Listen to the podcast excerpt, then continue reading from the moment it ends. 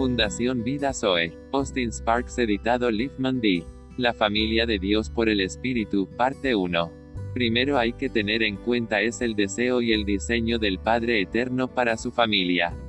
Todo comienza allí, con la familia, y cuando nos preguntamos cuál es el deseo y el diseño de nuestro Padre para su familia espiritual, solo hay una respuesta, y esa respuesta se nos da en una declaración que a su vez incluye un título familiar precreado y ordenado para estar de acuerdo con la imagen de su Hijo, Jesús el Cristo. La conformidad con la imagen del primogénito es el deseo y el diseño del Padre para toda la familia.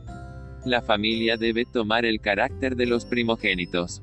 Tiene que haber una semejanza familiar, y, en lo que respecta a esta familia, la semejanza familiar debe ser de acuerdo con el primogénito. Es decir, que lo que es verdad de Cristo tiene que hacerse realidad para toda la familia. Las características y los rasgos del Señor Jesús deben reproducirse en cada miembro de la familia. Siendo ese el deseo y el diseño del Padre que todos los hijos y los hijos de sus hijos deben conocer. Si han propuesto en su corazón de ser hijos obedientes, hijos de Dios en verdad, se pondrán en serio su deseo y se darán cuenta de que su principal tarea es la satisfacción del corazón del Padre y el desarrollo de esos rasgos del primogénito en sus hijos. El Nuevo Testamento está ocupado con eso, de hecho, todas las escrituras están ocupadas con eso. El Antiguo Testamento se ocupa de manera típica de la reproducción de las características de Cristo. El Nuevo Testamento es claramente el impulso del Padre para la realización de la semejanza a Cristo.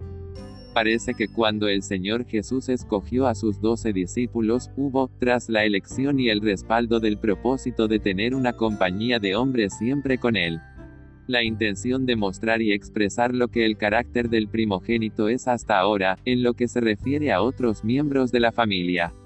Para decirlo de otra manera, si vivimos en nuestro ser por el Espíritu Santo las características del Señor Jesús en relación con las suyas cuando estuvo aquí en la tierra, tenemos un misma vida y se cumple las características de la familia en el pensamiento del Padre.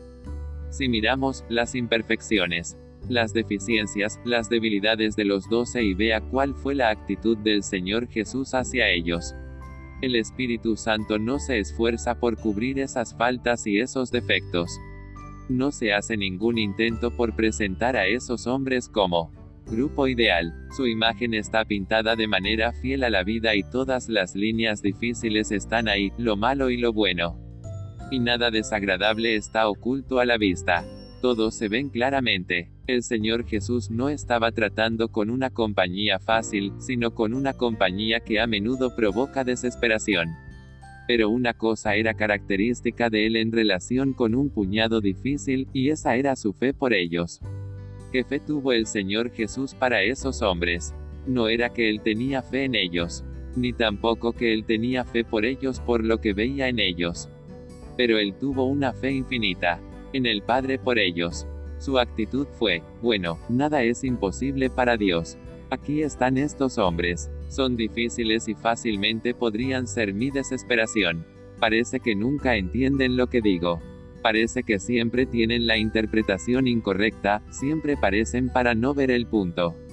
Cuando digo algo, lo entienden desde un ángulo equivocado. Son materialistas, en sus perspectivas, en sus expectativas y en sus deseos.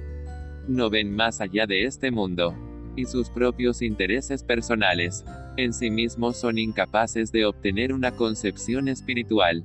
Y sin embargo, el Padre puede hacer maravillas con un puñado de hombres como ese, nada es imposible. La frecuencia con que sus palabras les indicaban su lentitud y su embotamiento en el ámbito de su mente espiritual. Gloria, gloria y más gloria.